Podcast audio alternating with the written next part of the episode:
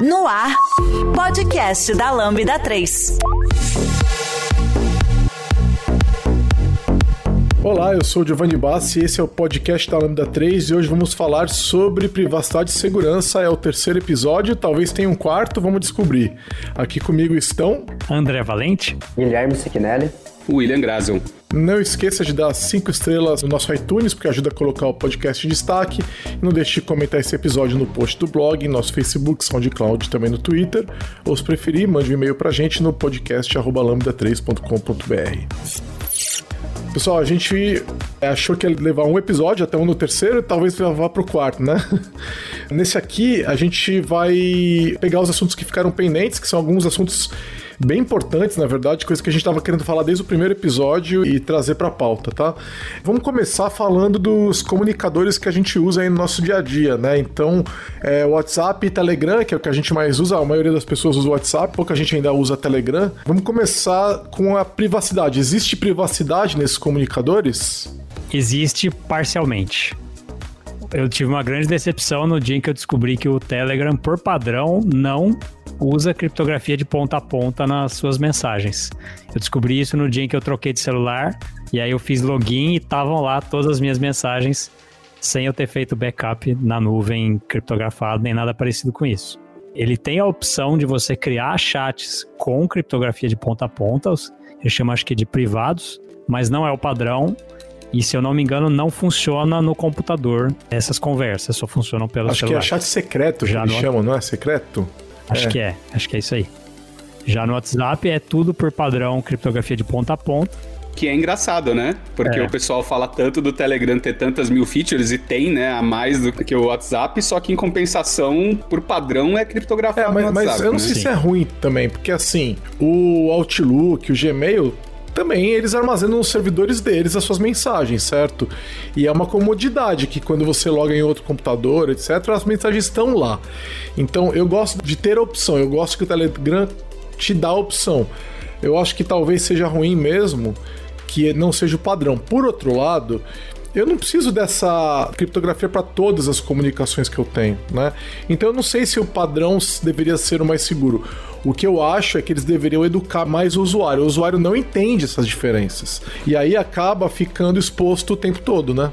Se a gente está falando de usuários avançados aqui que estão gravando já o terceiro episódio sobre privacidade, criptografia e tudo mais, e a gente não sabia disso até pouco tempo atrás, quem dirá o usuário médio? Mas é importante as pessoas entenderem que então no Telegram, se você é, tem a sua conta hackeada, a pessoa que hackeou a sua conta vai ter acesso a todas as suas mensagens. É como se ela tivesse hackeado a tua conta do Gmail, certo? Ou do Outlook, ou sei lá, do que for, né? É, é, foi o que aconteceu lá com, acho que foi com o Moro, não foi? Que do Moro que hackearam lá, ou de um promotor, eu não lembro de quem, da justiça lá do Paraná, que até é, é chamaram de vaza-jato, lembram disso? Pessoal, acho que é, os hackers vazaram a informação depois para alguns jornais e tal, e foi isso que aconteceu. Eles conseguiram a senha do Telegram da, dessa pessoa, né, do, do, do, governo, e quando a pessoa abriu o Telegram, tava tudo lá, porque não era criptografado pro padrão, então é igual se ela tivesse no Gmail da pessoa, né? ela conseguiu ler tudo que a pessoa falou no passado, então não tinha privacidade. O mais curioso é os caras estar tá fazendo conluio sobre algo que, pelo que eu entendi, foi ilegal, né? Não preciso, não ter os detalhes, mas pelo que eu me lembro era um negócio ilegal, então faz, faria todo sentido que eles estivessem usando a criptografia de ponta a ponta justamente para não acontecer isso, né? Você não quer cometer um crime é, sem criptografia. Não dá ideia, Gigi. Se você for ler as mensagens dessa conversa, você parte do pressuposto que a inteligência média ali tá meio baixa, viu? É, então... É, exatamente. O que não é, na minha opinião, nenhuma surpresa, dado tudo que aconteceu. Mas é uma coisa que a gente tem que pensar aonde você quer a criptografia e aonde você não quer. Então, por exemplo, lá a gente já falou do Proton Mail, né? Proton Mail ele é tudo criptografado e nem o próprio pessoal do Proton Mail consegue ler teus e-mails, né? Legal. Se você resetar sua senha do Proton Mail, você perde todos os seus e-mails. A nuvem pra do quê? Mega é assim também. É, mas pra quê? Pra quê? Tipo, por que que isso é útil, entendeu? É numa compra que eu fiz no Extra, ou na Amazon, ou no Carrefour. Por que, que eu quero perder esse menu se eu resetar minha senha? Qual é a segurança é. que eu... Eu não sei, assim. Então eu também Mas acho é, que é tem diferente que ter um equilíbrio também... aí, né?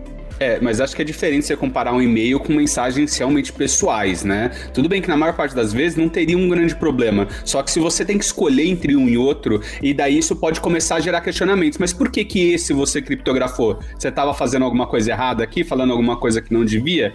Cara, será mas, que ó, eu coisas muito pessoais no nível de conversa de chat não deveria ser o padrão realmente o ponta a ponta? É, eu uso o ProtonMail para todos os e-mails de banco, certo? Então, se alguém roubar minha senha, não tem, não tem, não vai conseguir nenhum e-mail antigo, porque é, vai, vai ser perdido, certo? Alguém tentar resetar minha senha lá no ProtonMail. Porque tá só na Mas- sua máquina a chave pra decifrar aqueles e-mails, é isso? Não, ele usa a sua senha para criptografar os e-mails. Então, Então, se a mas- sua senha for alterada, você não consegue ler os e-mails antigos. Ah, entendi. Se alterar a senha. Se É, alguém exatamente. conseguir de algum jeito alterar a Resetar, senha. não alterar a senha, resetar a senha. É. Você pode alterar que Você ele pode alterar. muda Muda, muda, muda. Né? É igual quando você usa um gerenciador de senhas, tipo Bitwarden ou LastPass. Se você resetar a sua senha, você perde todas as senhas que tinha guardadas ali. Se você alterar a senha, o que, que ele faz? Isso acontece no cliente, tá? No Bitwarden, no, no LastPass, eu não sei no caso do ProtonMail. No caso, do, por exemplo, do LastPass, se você trocar sua senha, ele pega, traz para sua máquina todas as suas senhas, descriptografa e recriptografa com a senha nova e sobe de volta. Entendeu? E ele vai falar, ó, deu certo o processo, tá tranquilo. Então, o LastPass não sabe, ele não tem como descriptografar suas senhas. Ele simplesmente ele não tem tecnologia para isso, sabe? E eu acho que o ProtonMail faz a mesma coisa, tá? E só pra deixar claro, né, o reset de senha é quando você não lembra da sua senha e daí você tem que resgatar a sua conta por acesso a um e-mail, um two-factor ou alguma coisa do tipo, né? Então, quando você tá trocando de senha, ele consegue, através da senha anterior, descriptografar e criptografar novamente com a senha nova. Se você não tem a senha anterior e tá resgatando sua conta, perdeu tudo que você tinha. É, eu não sei se no caso do ProtonMail eles baixam tudo pra tua máquina para recriptografar. Talvez eles façam essa operação no servidor, né? Porque imagina, né, ter que baixar, sei lá, um giga sim. de e-mail para recriptografar. Então, talvez por aquele período que você está alterando a senha, ele tá, né? Uma, existe uma outra maneira também de fazer isso, uma operação criptográfica, que é onde você eu não, eu não lembro os detalhes, eu já estudei isso, mas faz muito tempo. Onde você usa uma senha para criptografar outra e cria uma, uma, uma- tipo uma cadeia de senhas, e aí, a hora que você tem isso, você consegue recuperar. Então é, é mais ou menos isso, tá? Então, tipo, eu pego a minha senha antiga, criptografo a minha senha antiga com a minha senha nova, e aí, se eu precisar ler um e-mail antigo, ele faz isso, entendeu? Ele vai lá e pega a senha antiga e descriptografa os e-mails antigos. Eu, eu acho que é mais ou menos isso. Eu não tenho os detalhes, mas eu acho que ele pode ser alguma coisa assim, tá? Não, Sim, não é. me lembro, tá? Sempre bem complexo, né? Quando é seguro, é bem complexo. É, é complexo. Isso acontece no É Windows também, complexo. viu? Isso acontece no Windows também. Se você fizer reset de senha, tiver coisas criptografadas com a API do Windows, você não consegue mais acessar. Você perde aqueles documentos. Você efetivamente perde se você resetar a senha. Se você alterar a senha, você não perde, tá? Então, mas é, depende muito da API que você está usando lá. Não é tudo que é assim também, não. Essas criptografias, por exemplo, do ProtonMail, os anexos também são criptografados? Tudo? Pelo que eu entendi, sim. A hora que entra no servidor deles é imediatamente criptografado. Pelo que eu me lembro, nem log eles guardam, tá? Então, assim, eles são baseados na Suíça, não tem acordo de extradição de dados e nada. Se alguém bater na porta deles, eles basicamente não respondem. E aí, imagine que, sei lá, a União Europeia, sei lá, acho que eles nem fazem parte da União Europeia, né? Mas, sei lá, alguém sequestrasse os servidores ou apontasse uma arma na cabeça. Não dá, eles não têm a informação. Entendeu? Não tem o que fazer. Mesma coisa para VPN, a gente já falou sobre isso, né? As VPNs que não fazem logs são as melhores VPNs. Porque se eles sofrerem uma ação da justiça, eles podem falar: Meu, eu não tenho a informação, eu não tenho. O máximo que pode acontecer nesses caras é logar dali para frente.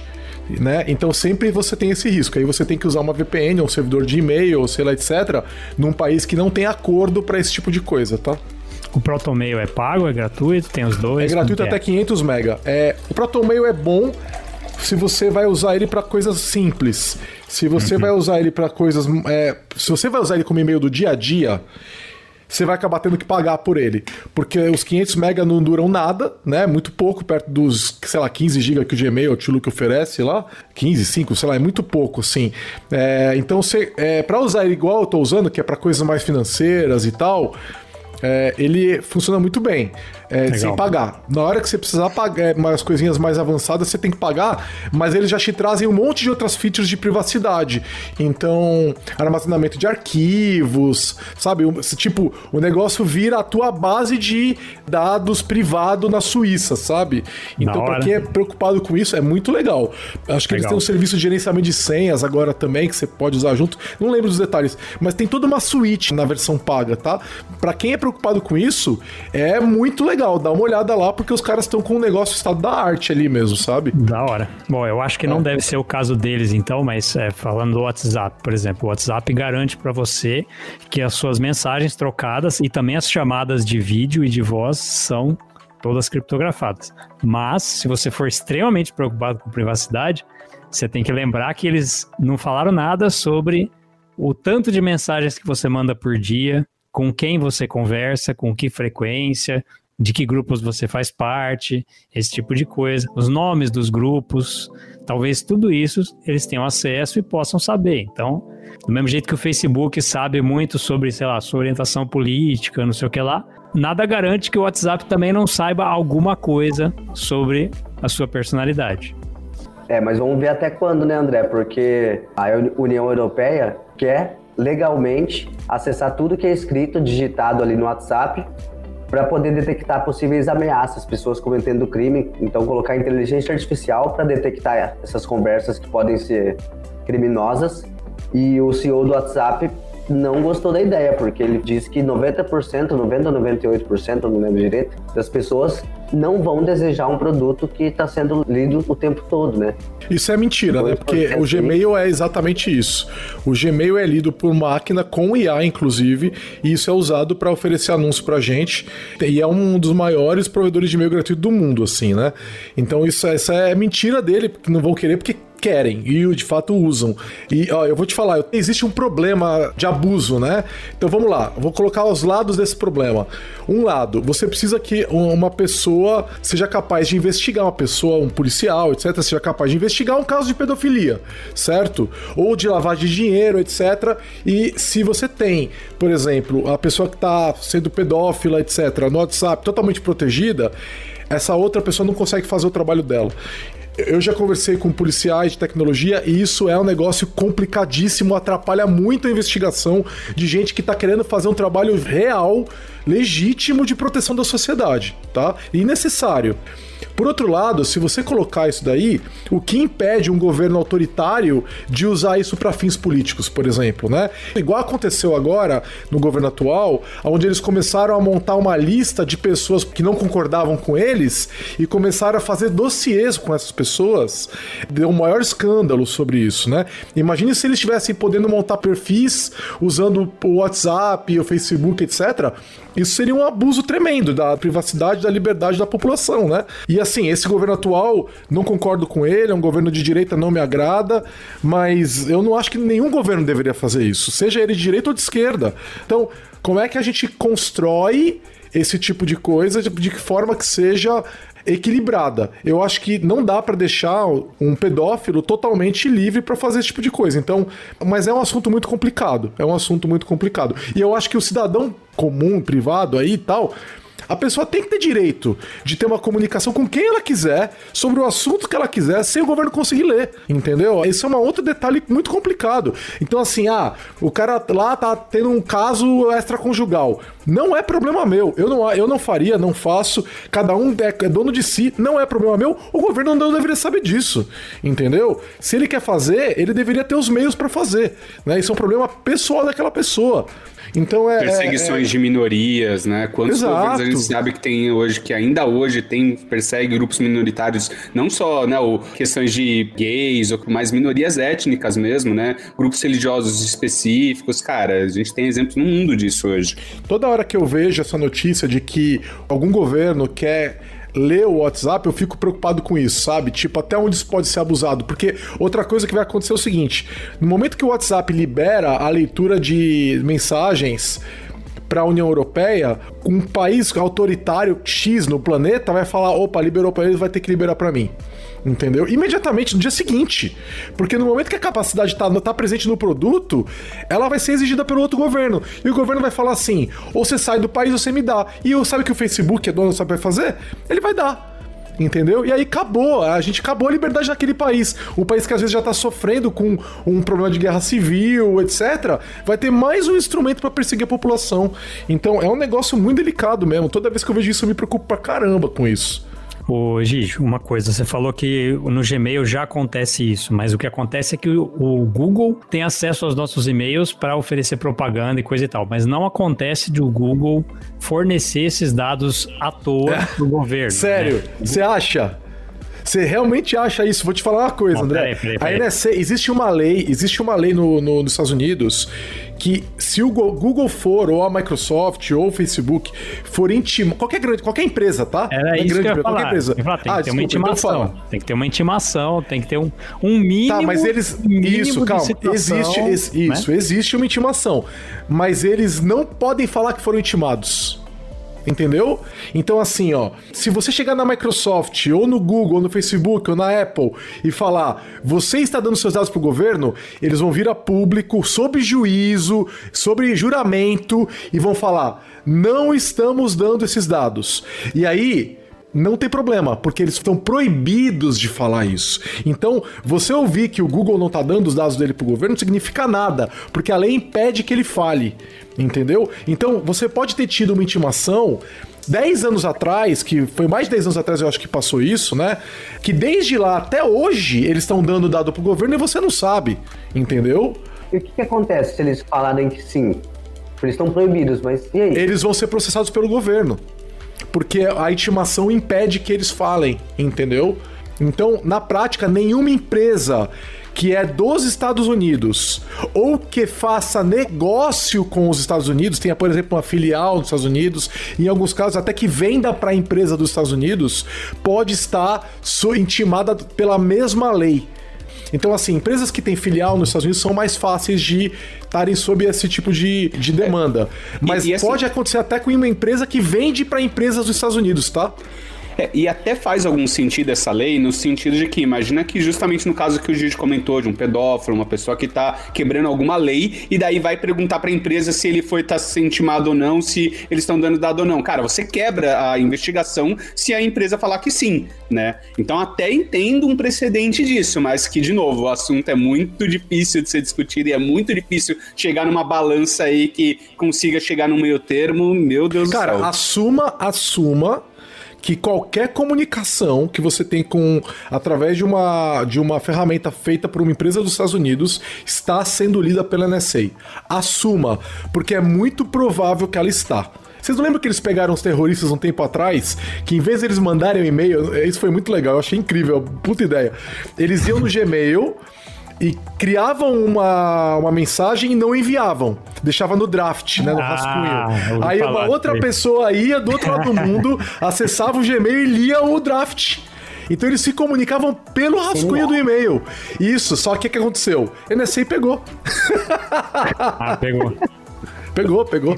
Ou seja, você não precisa enviar, estando na base de dados. Né? É, é, é isso aí. Eles acessaram a conta e, e descobriram, e prenderam os caras, tudo. Mas e as ferramentas que tem criptografia de ponta a ponta? Mesmo essas você não. Não, aí não. Aí não. Se você usasse, por exemplo, dois e-mails do Proton Mail, é, entre eles, ninguém consegue ler. Entendeu? Sim, Ou usasse o draft pode... lá do Proton Mail, não consegue ler. E se você mandar um WhatsApp para alguém, o governo pode até intimar a fornecer os dados que eles têm. Eles vão mandar um bando de lixo lá e, não, teoricamente, eles não vão conseguir decifrar. A não ser que eles tenham tecnologia. O protocolo que, que eles saiba, usam. Né? Então, o protocolo que eles usam é um protocolo super conhecido, tá? E auditável. Então, é, dá para saber que não, de fato não tá acontecendo, tá? Você teria que ter um man in the middle. Só que para ter um man in the middle, você já tem um outro problema ali, né? Você já, já fica perceptível que você tem um man in the middle. E aí ferrou, né? Você colocou agora protocolo. Se for pensar em e-mail, pensar no protocolo mesmo, né? No SMTP, ele é muito seguro, porque ele não tem nem garantia de entrega, né? Por padrão. O SMTP, o protocolo, você envia um e-mail, você pode não, não saber se foi enviado ou não, a não ser que você coloque lá a opção garantia, é, confirmar a resposta. mas ele não grava em base de dados nenhuma. O protocolo, você consegue mandar um e-mail por SMTP, mandar e isso ninguém fica sabendo, pensando a nível de protocolo, né? Mas aí as aplicações que guardam isso em banco, né? É o caso do Gmail, entre outras.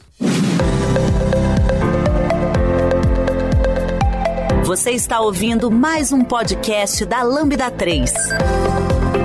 Nos organizamos de forma democrática para que todas as pessoas compartilhem conhecimentos e boas histórias.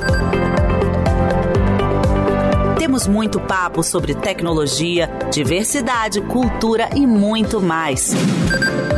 Encontre o caminho para novas ideias aqui. Tem um comunicador que é, tipo, o, o um dos melhores usados para privacidade, que é o Signal, né? O Signal ele tem essa questão da privacidade embutida, tipo, quem tá realmente muito preocupado com isso tá usando o Signal. E pelo que eu me lembro, o protocolo que todo mundo tá usando agora foi criado pela galera do Signal, tá?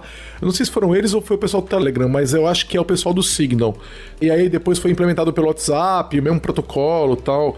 E pelo que eu me lembro, eu acho que o Signal ele é é open source, né? Então eu acho, tá? Não tenho certeza. É, é né? É, então tem todo um lance de privacidade super forte lá no Signal. Então o problema do Signal é que ninguém usa, mas é uma boa maneira de você se comunicar de maneira privada. E, e aí também você pode usar o próprio Telegram, usar o chat privado ali e tal, né? Só que lembra que do outro lado alguém pode estar tá filmando o celular que está recebendo a mensagem, tipo aquelas mensagens que auto-apagam do Telegram, né? Pegaram aí alguém lá do governo aí mandando mensagem lá, acho que para aquela Patrícia Leles lá, não lembro qual zero, número zero, sei lá, do, dos filhos lá do presidente, tava mandando mensagem lá para Patrícia Leles e a mensagem auto-apagava, ela filmou o celular.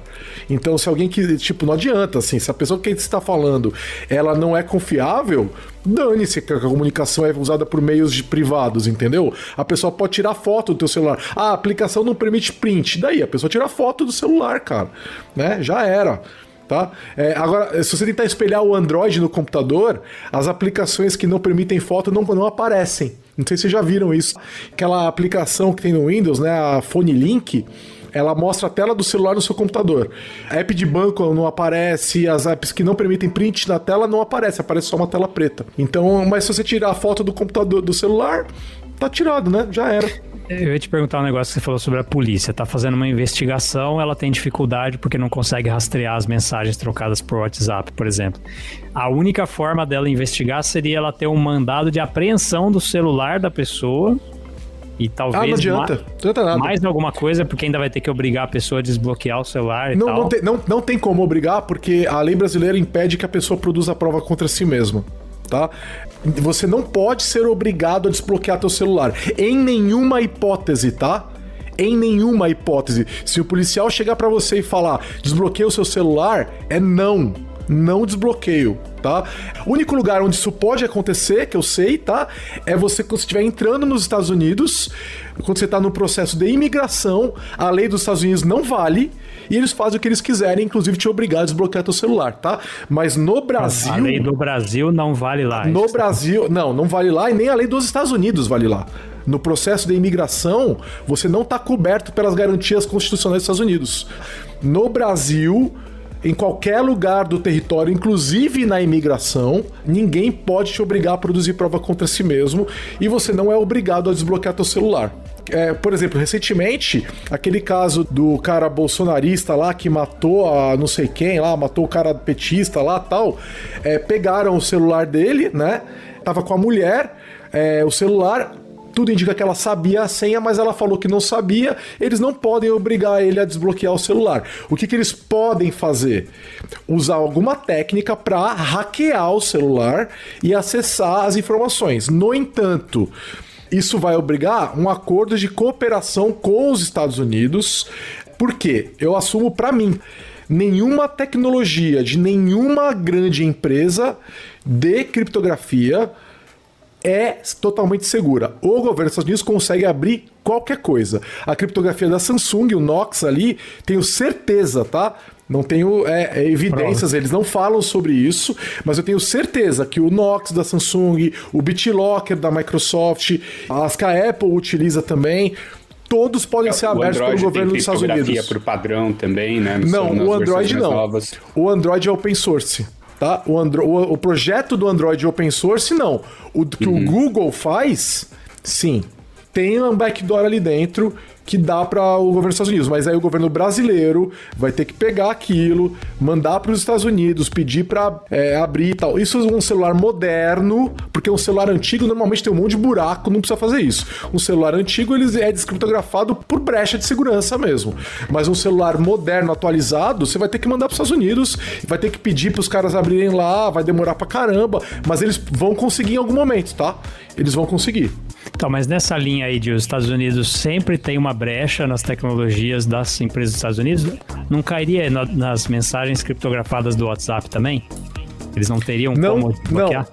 Não, não, porque a chave de segurança está no aparelho. Então, assim, se ele conseguir acessar o aparelho, aí sim tá? Se ele não conseguir acessar o aparelho, não tem como. Ah, então se você conseguir o aparelho, mesmo sem desbloquear, é capaz deles conseguirem. N não, você tem que pegar o aparelho e desbloquear. Eu acho que o caso que o Gigi tá falando é deles conseguirem descriptografar os dados que estão no HD e conseguirem ver, tipo, fotos, texto e tal, mas ele não necessariamente tem acesso de senha de conseguir é, destravar o seu celular e acessar os aplicativos, né? Hum, então seria só coisa de hardware. O hard, todo hardware eles têm, eles, eles têm uma, um backdoor, que nem se falou, para conseguir não é, não é o hardware, é o software, é o software, tá? Imagina que existe uma senha mestre que você poderia usar, não sei se é necessariamente uma senha, talvez tenha que rodar um programa sobre aquele disco que vai fazer a descriptografia, tá?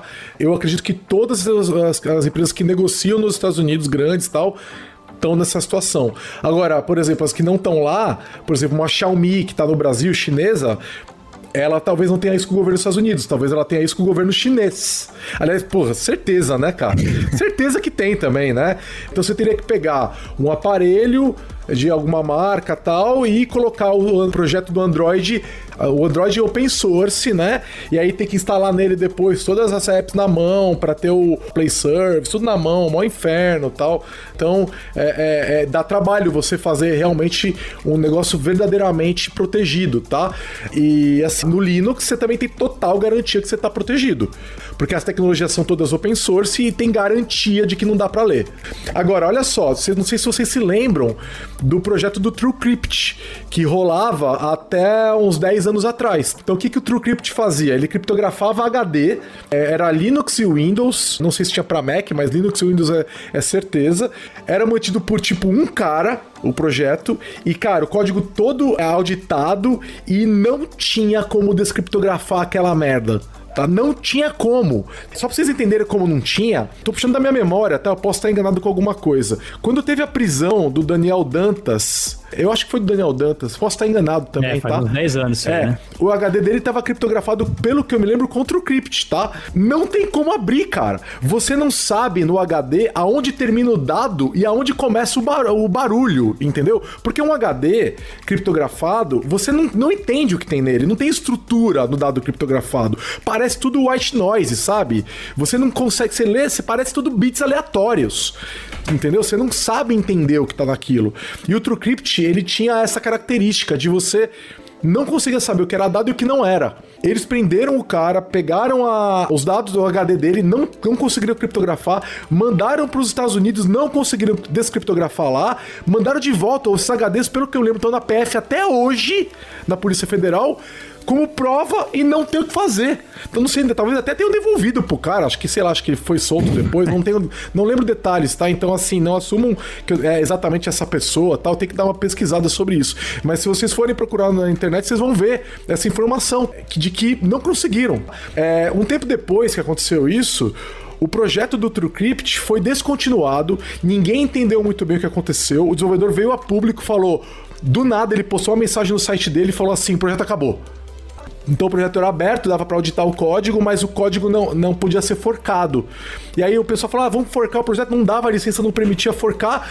E ele não, ele não, o pessoal implorou para ele permitir a, a continuidade do projeto, ele não permitiu. O que, que eu tenho para mim que aconteceu? É, Giovanni teorias da conspiração, tá?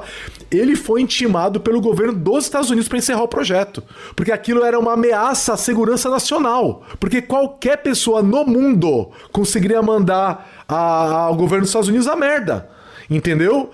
Porque não dava para descriptografar. E tinha um negócio do TrueCrypt que era incrível, incrível, que era chamado de plausible deniability, né? Então é negação plausível. O que, que acontecia com o TrueCrypt? É, imagina que você tinha um HD, tá?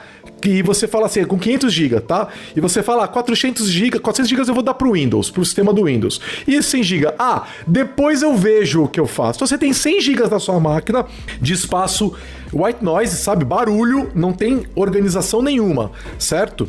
Alguém vai lá na tua casa e fala assim: ah, você tá preso, me dá aí teu HD. Aí a pessoa pega o teu HD, vamos dizer que ele tava criptografado com alguma coisa tal. E ele fala assim: ah, beleza, vou mandar esse HD para os Estados Unidos com BitLocker, por exemplo, e vou descriptografar. Beleza. Aí essa outro 100 GB, você fala: nunca usei.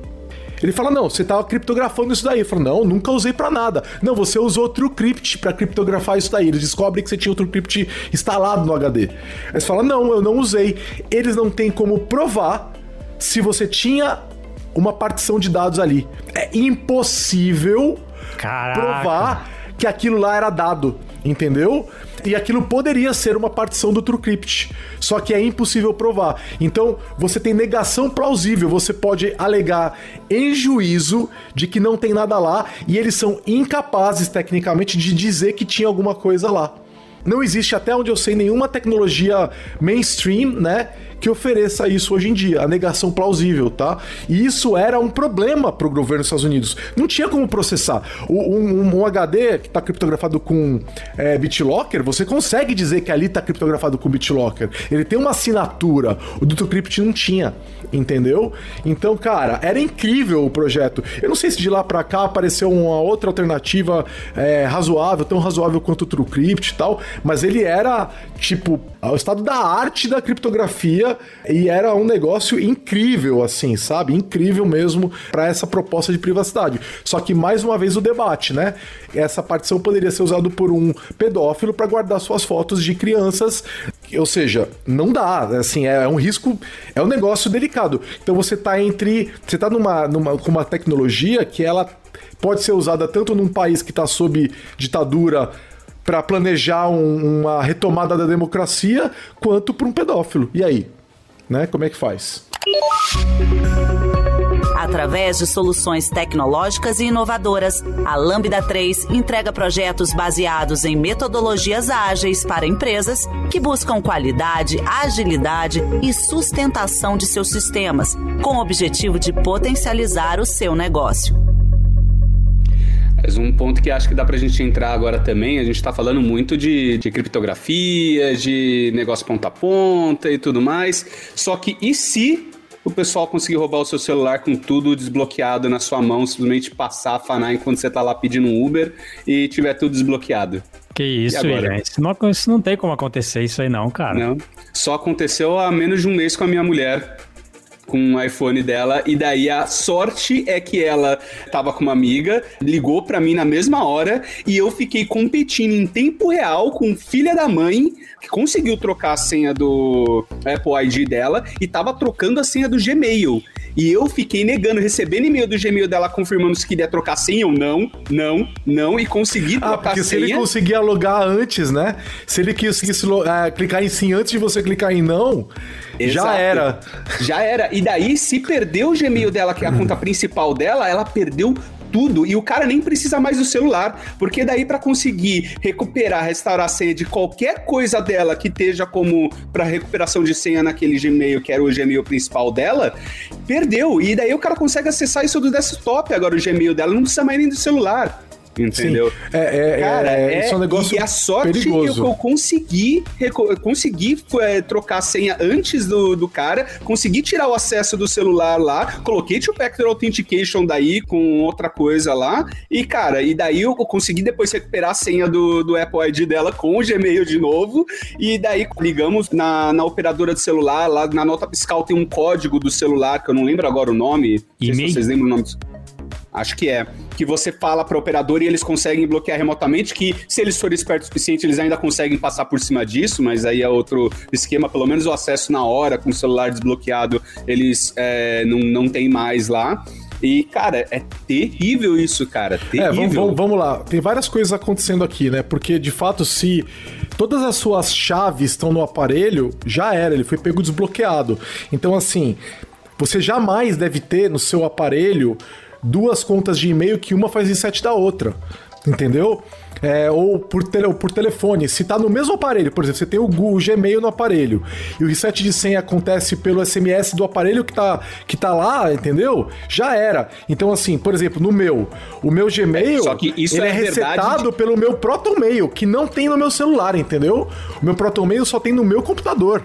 Então não dá para resetar o meu Gmail usando SMS, não dá para resetar o meu Gmail usando nada do que tá no meu celular. Nada. É, só Entendeu? que essa é a verdade de 99,9% dos usuários mundiais, né? Sim, Sim, por isso que os apps do banco também, o e-mail não pode ser o celular, a app de e-mail que tá no celular. Entendeu? Por isso que eu falei, o meu Proton Mail não é acessado do celular. Tentou resetar meu e-mail do, sei lá, do Nubank ou sei lá, de qualquer outro banco, vai bater numa conta de e-mail que só que tá em outro lugar, entendeu? Não, não consegue uhum. resetar.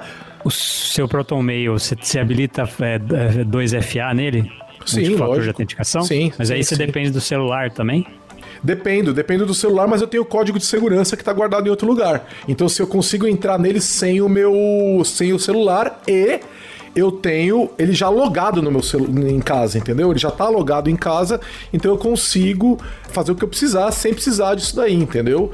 Então você tá. tem que ter os códigos de segurança também baixados, especialmente ah. os do seu Proton Mail, tá? Os códigos é, fixos lá, aqueles códigos é, de aqueles 10 códigozinhos, exatamente, exatamente. Entendi. E aí você consegue ir lá e trocar o 2FA do Proton Mail por um outro. Entendeu? Tá, isso que você falou já é uma, uma dica que eu não sei quem vai ter a paciência de correr atrás de, de colocar, fazer um protomeio e daí usar esse protomeio para as coisas do banco e fazer a recuperação do Gmail ou do seu e-mail principal ser pelo protomeio. É, mas é uma ótima dica, sugiro fortemente todo mundo. Mas que mais que a gente consegue fazer além disso, assim, para conseguir um, um, meio termo dessa confusão? É. Porque não é só o, o Gmail, né? O seu e-mail principal é o principal risco e se você perder ele, cara, sua vida tá na merda merda, mas fora isso, isso tem outras coisas, né? Porque tem os tem. aplicativos Só... lá, o cara tá com Uber lá, o cara consegue pedir, o Sim. cara pede o iFood. É que se ele, é que se ele mantiver Livre, o celular ligado, pago. se ele mantiver o celular ligado e conectado, na maioria uhum. dos aparelhos você consegue mandar um comando de bloquear o aparelho entendeu? Uhum. Pelo computador, ou zerar o aparelho e tal, né? Então, é, que é o que eu tava tentando fazer, fazer pelo Apple ID no caso do celular da minha mulher, só que o cara trocou a senha e quando eu tava clicando no botão de, de bloquear o celular lá, é, eu tenho uma, eu, algumas aplicações que permitem bloquear remotamente, mesmo se o cara trocar todas assim, eu bloqueio remotamente. Posso até dar umas dicas sobre isso. Mas só para fechar Opa. a questão, ó, é, você consegue. O que, que eu recomendo, tá?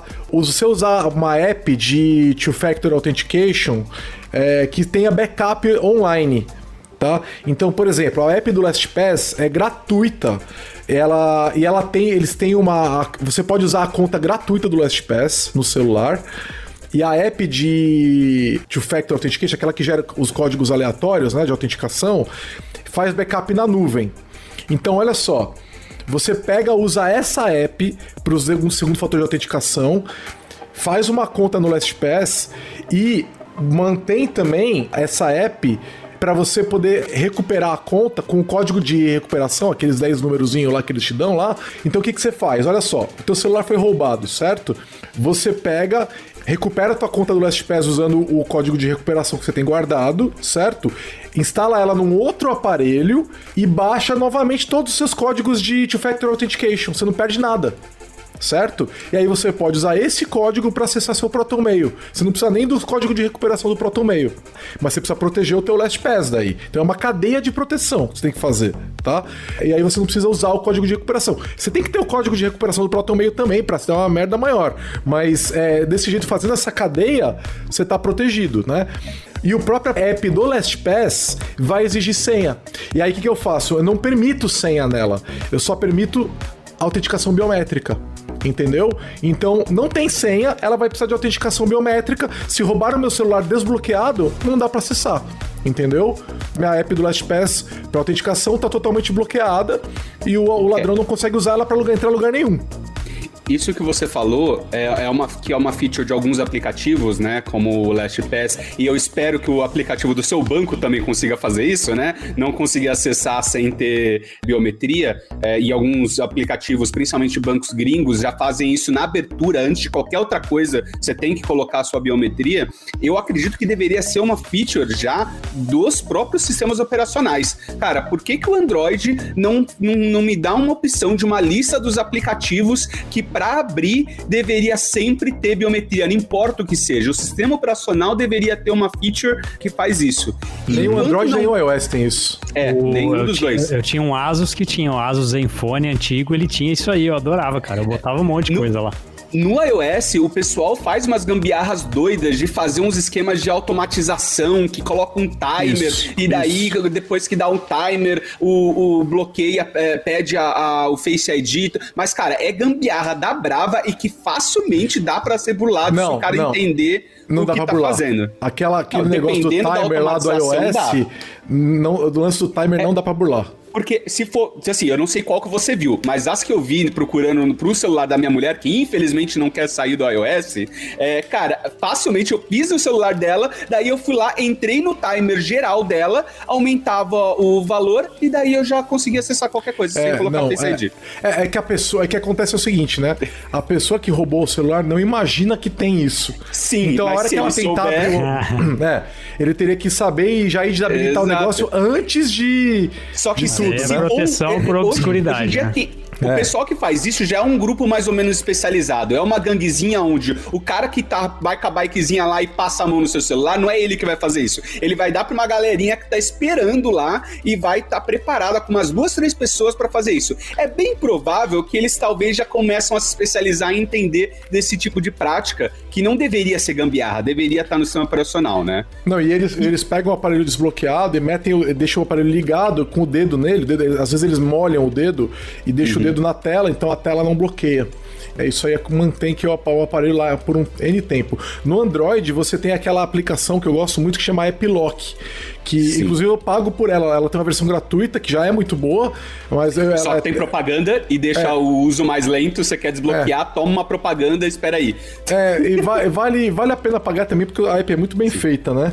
Não é muito caro e ela consegue fazer isso. Você consegue colocar senha em qualquer aplicação inclusive nas configurações do celular. Então a pessoa não consegue desinstalar apps, inclusive o próprio App Lock, ela não consegue fazer nada que você não queira se você quiser bloquear o, o menu que mostra as apps que estão abertas, tal, ela bloqueia aquilo lá também e tal. Sim. Então, para é. mim aquilo resolve assim. Sim. E ela tem gatilhos, tipo, a hora que eu desconecto do Wi-Fi. Então, por exemplo, Sim. eu saio da Lambda 3, a hora que eu desconecto do Wi-Fi da Lambda 3, ela arma sozinha. Eu não preciso lembrar de quando eu tô na rua é, ligar eu ela, acho entendeu? isso lindo, né? Porque é. você consegue fazer profilings diferentes, inclusive, e setar determinados profilings para serem ativados ou desativados em certas situações, né? Exato. Então eu, eu só tenho, na verdade, um profile que é o bloqueia tudo, basicamente, praticamente Isso, tudo que também, tem o menor risco é esse, e daí, cara, quando eu desconecto do, do Wi-Fi de casa, automaticamente liga isso. É, Só que é, não é, é tão ruim, porque se você tiver um celular bom que tem uma biometria rápida,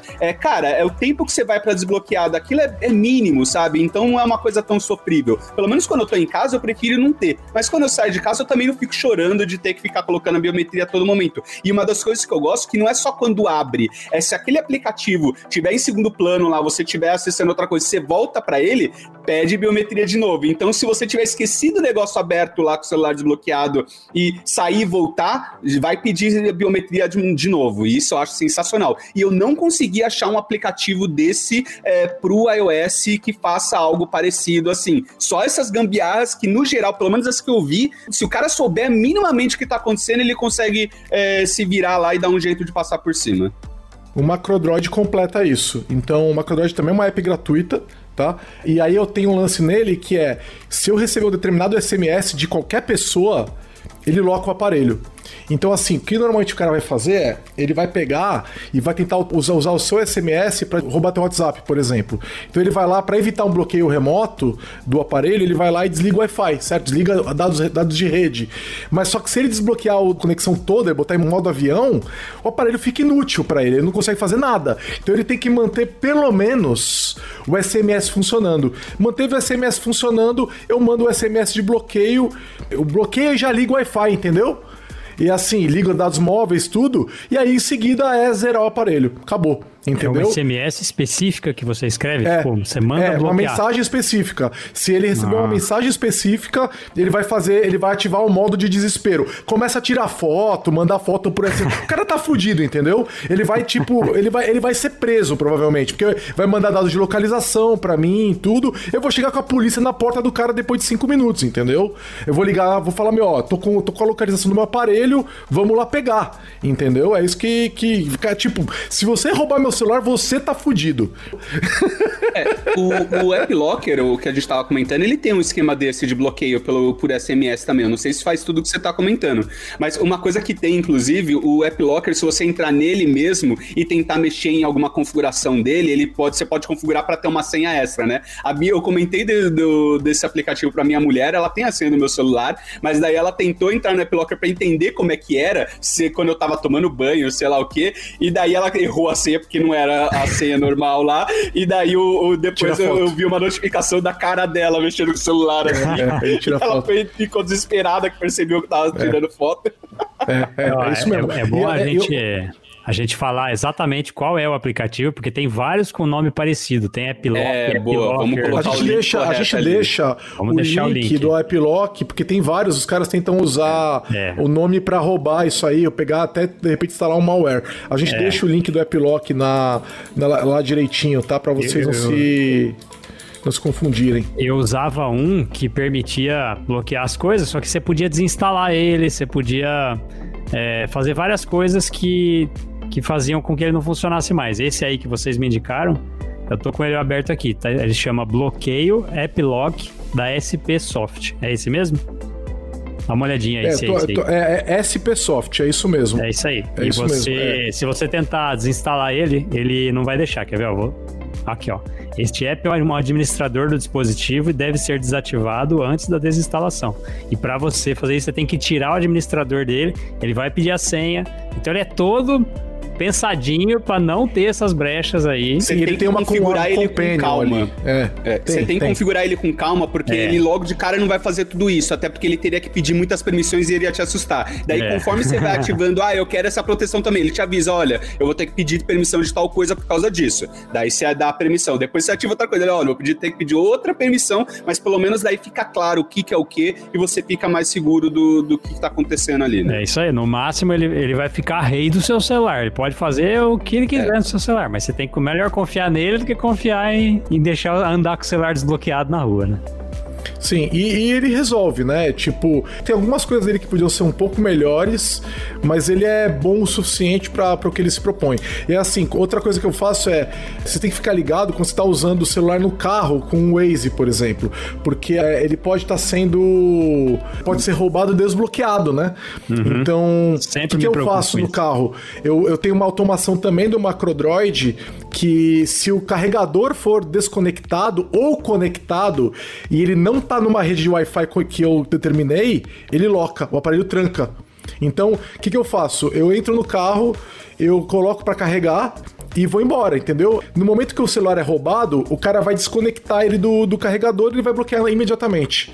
Hum, não então, tem como também fazer pelo Bluetooth do carro? Você perder a conexão com o Bluetooth do carro? Ah, tem aí é também. perfeito. Só desliga o rádio e já era. É, eu exatamente. a, a, proteção que, que eu tenho, que acho que você tem de, de sair do Wi-Fi de casa, teoricamente é suficiente, né? Porque mesmo que eu esteja com o Waze aberto, no momento que ele tentar trocar para qualquer outro aplicativo aberto ou não, ele vai pedir a biometria. E no momento que ele voltar pro Waze, ele vai pedir a biometria também do Waze. Mas é porque você né? bloqueia tudo. É, né? Eu, é, esse perfil meu é tipo, eu, ou tô dentro de casa confio em quase tudo. Fora de casa, só tem aplicativos que eu realmente sei que, tipo, não oferece risco nenhum, assim, sabe?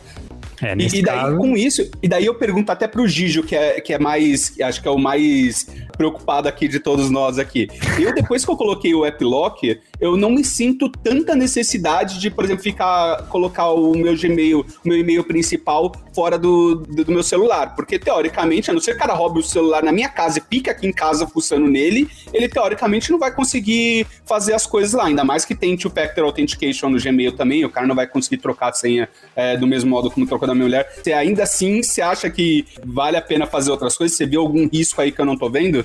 Eu vejo, você pode ter esquecido de ligar o App Lock ou alguma coisa assim, ou ele não funcionou direito por algum motivo, sei lá, algum bug, entendeu? Então esse lance do, do Macrodroid de, de bloquear a tela quando ele é desconectado eu acho super importante, sabe? Porque eu, eu quero que aconteça. É, o Macrodroid se permite você fazer macros no Android. Tá? Então, você pode fazer vários gatilhos. Quando uma coisa acontece, faz tal coisa tal. Eu, eu, eu faço bastante coisa ali, tá? É, é, e é através do MacroDroid que eu consigo mandar um SMS e mandar fazer o que eu quiser no aparelho. Então, assim, cara, se, se alguém roubar meu aparelho, essa pessoa vai ser encontrada. Porque o aparelho vai retornar um SMS com todas as informações, sabe? Tipo, olha, esse aqui é o local da pessoa, esse aqui não sei o que lá. Então, cara, é, vai, vai dar merda pra quem pegou o aparelho, sabe? É um é, problema. Você vai ter que pegar o celular, por exemplo, de outra pessoa da sua família e mandar um SMS para ele, é isso? É, é isso. Né? Ou até de um estranho, né, cara? Se você acabou de ser roubado, você para alguém na rua e fala, cara, você me empresta o aparelho? Acabei de ser roubado. Cara, todo mundo vai ajudar, né? Se a pessoa viu que você foi roubada, ela vai falar, uhum. meu, você me ajuda? Eu preciso bloquear meu aparelho. Aí você manda uma mensagem pro aparelho desse outro cidadão e acabou, entendeu? A partir daí fala assim, ó, agora você pode me encaminhar isso aí, manda esse e-mail para minha mulher, esse SMS para minha mulher, porque agora eu vou, vou atrás desse ladrão aí. Ah, entendeu? ele vai responder com os dados. Ele vai responder com os vai dados. Responder entendeu? SMS com dados para você é poder ir atrás e tal. E além é, de bloquear, é. tirar, tirar fotos e tudo mais. É, exato, você tá ferrado, cara. tipo, é, vai, assim, ele vai, a hora que ele bloquear, o meu aparelho, a hora que ele bloquear, você não coloca mais ele em modo avião, porque a própria Samsung impede, né? Uhum. Então ele, você não coloca mais em modo avião, você não desliga o Wi-Fi, você não faz mais nada. Então a hora que ele bloquear, meu amigo, é melhor você jogar o celular fora, porque você vai ser preso, entendeu? Tipo, joga no celular. Não, não, não desliga. Não desliga nenhuma configuração de conectividade você consegue mexer mais. Então, é, isso é da Samsung, tá? Isso é da Samsung. Então, no momento que ele bloquear, já era, você tá perdido. Entendeu? Por isso também que eu fiz o lance do desbloquear do carre... desconectar do carregador, entendeu? Porque o ladrão pegou meu aparelho do Waze, ele não consegue é, fazer mais nada com o aparelho bloqueado. E aí eu vou pegar meu aparelho e vou acessar ele remotamente vou chamar a polícia e vou falar, mano, vamos pegar o aparelho. Aí o Samsung ainda tem o um negócio, né, de você colocar na família, né? Tem duas coisas, né? A minha mulher tem a minha localização no Google Maps o tempo todo. Se ela abrir o aparelho dela agora, ela vai ver que eu tô em casa. E eu o dela. É por segurança isso, tá? A gente tem um do outro. Isso é, é da Samsung? É do Google Maps. É do Google Maps mesmo. Google Maps, todo mundo pode fazer, tá?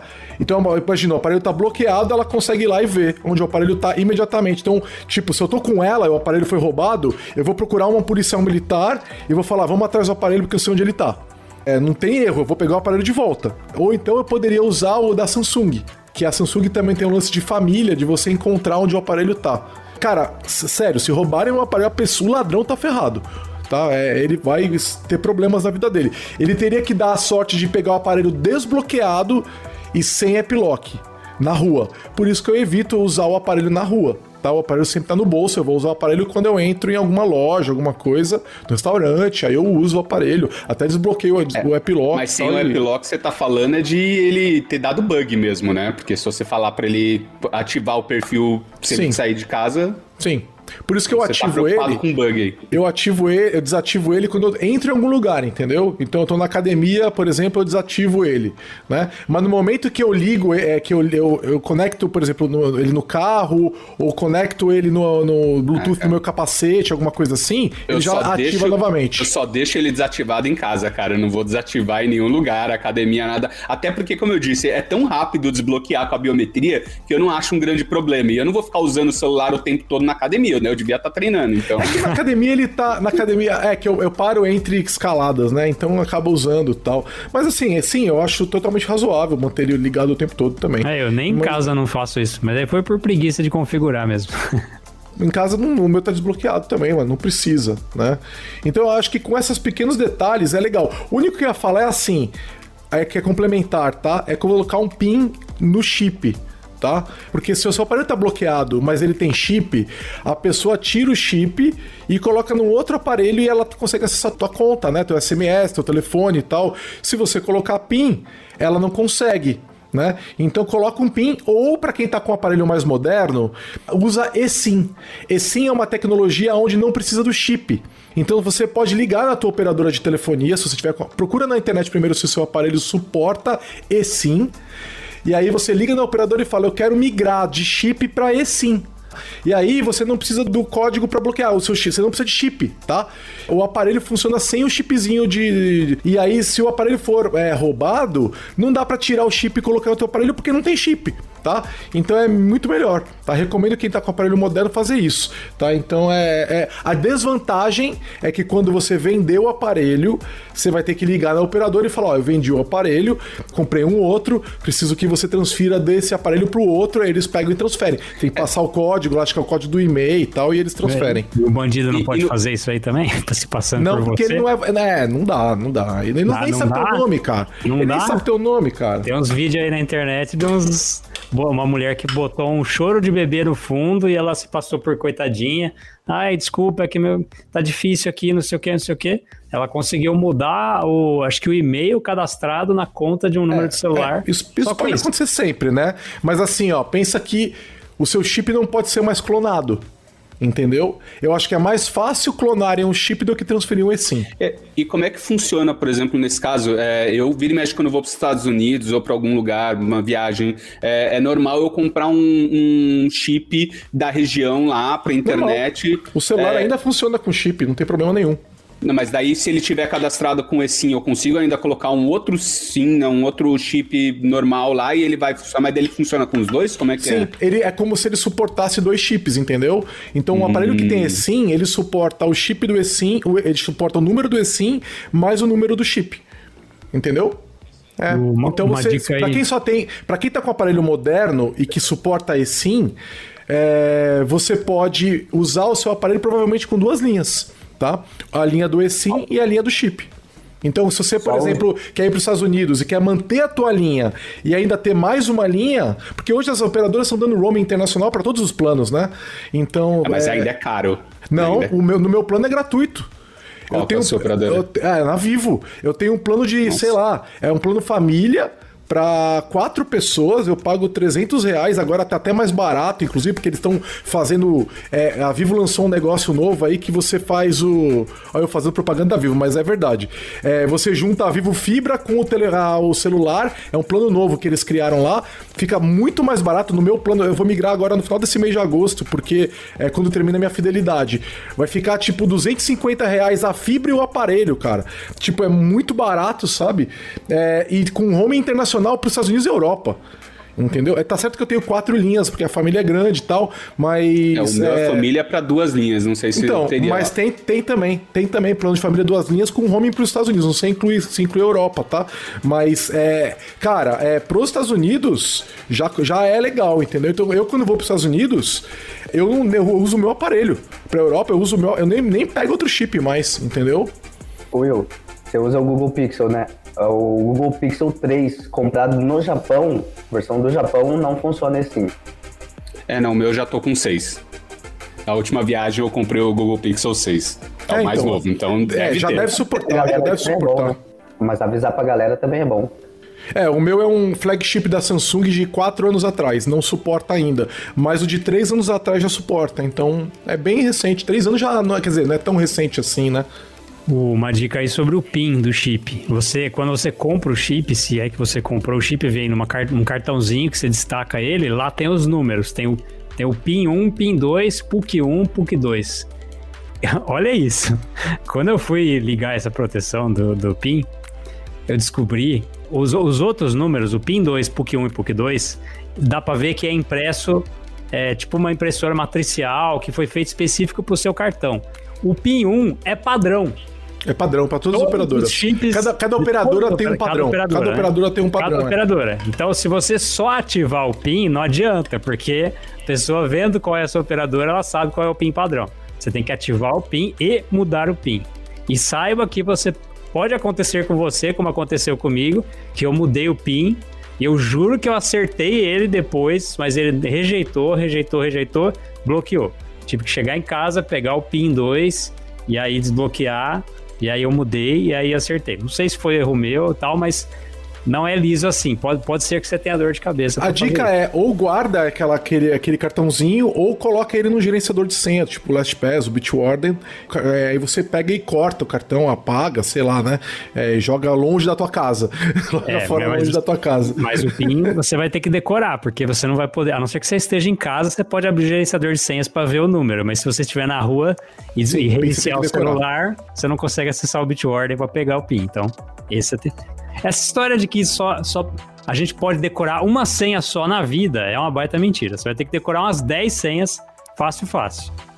É, a do, a do PIN, enquanto você não tem assim, a do desbloqueio do aparelho e a do gerenciador de senhas. Gerenciador de senhas, a senha do aí. banco também, que também você não vai querer pôr isso aí num gerenciador de senhas, né? Cê, então, aí vem a segunda dica aí, mais uma dica que eu não punha também, mas eu passei a colocar. Olha só, no Bitwarden, é, eu não sei os outros gerenciadores, tá? Mas no Bitwarden, que é open source, inclusive, por isso recomendo que todo mundo também. contrate ele, você tem como exigir a senha mestre para algumas é, credenciais específicas. Então, todas as minhas credenciais financeiras exigem a senha mestre. E ninguém sabe isso além de mim e não está anotado em nenhum lugar entendeu? Então se o cara pegar, olha só que loucura, o meu celular desbloqueado com o Bitwarden aberto, desbloqueado, o que é muito improvável de acontecer, mesmo assim ele não acessa minhas senhas de banco. É, o próprio Bitwarden avisa que isso é uma proteção na interface. É, se a pessoa conseguir acesso profundo ao celular, aos dados, pode ser que ela consiga e tal, mas enfim. Se, se acontecer isso aí com você, relaxa, cara. Se encana. Você já tá ferrado já. você foi sorteado, considere-se. É. Joga na loteria que você vai ganhar. Então é isso, acho que tem, tem algumas dicas a mais num post que eu fiz no, no blog da Lambda no começo do ano, tá? Procurem por dicas de segurança com tecnologia, 7 de fevereiro no blog da Lambda 3, falando mais detalhes, dando mais é, é, informações sobre como se proteger dessas questões de celular, tá? Porque é, a hora que você precisar, você vai lembrar que você devia ter feito, tá? Então, é, uhum. não deixa para esse momento para se arrepender, faça antes. Mas olha só, a gente tá terminando o terceiro episódio dessa série, a gente não terminou a pauta nem da, do que a gente tinha planejado para esse e ainda tem coisa para próxima. Que loucura. Tem assunto, coisa. hein? Pessoal, é isso aí. Sobrou bastante coisa. Vai ficar, vai ter que ter um quarto episódio, não vai ter jeito. Já estamos mais de uma hora, né? Então vai ficar pro próximo. Tem bastante coisa. E é legal que os assuntos desse episódio foram bem coesos, assim, né? A gente falou de bastante coisa conectada, né? É, e no próximo vai ser bem diferente. No próximo a gente vai começar falando da parte roteadores, vai ser bem, bem mais técnico. Vai ser da hora. E aguardem que a gente chega lá. É, então, obrigado e valeu. Até o próximo. Valeu, mais, gente. pessoal. Até mais. Valeu. Você ouviu mais um episódio do podcast da Lambda 3. Indique para os seus amigos esse podcast. Temos também um feed só com assuntos de tecnologia e outro que mistura assuntos diversos. Toda sexta-feira, sempre com o pessoal animado da Lambda 3.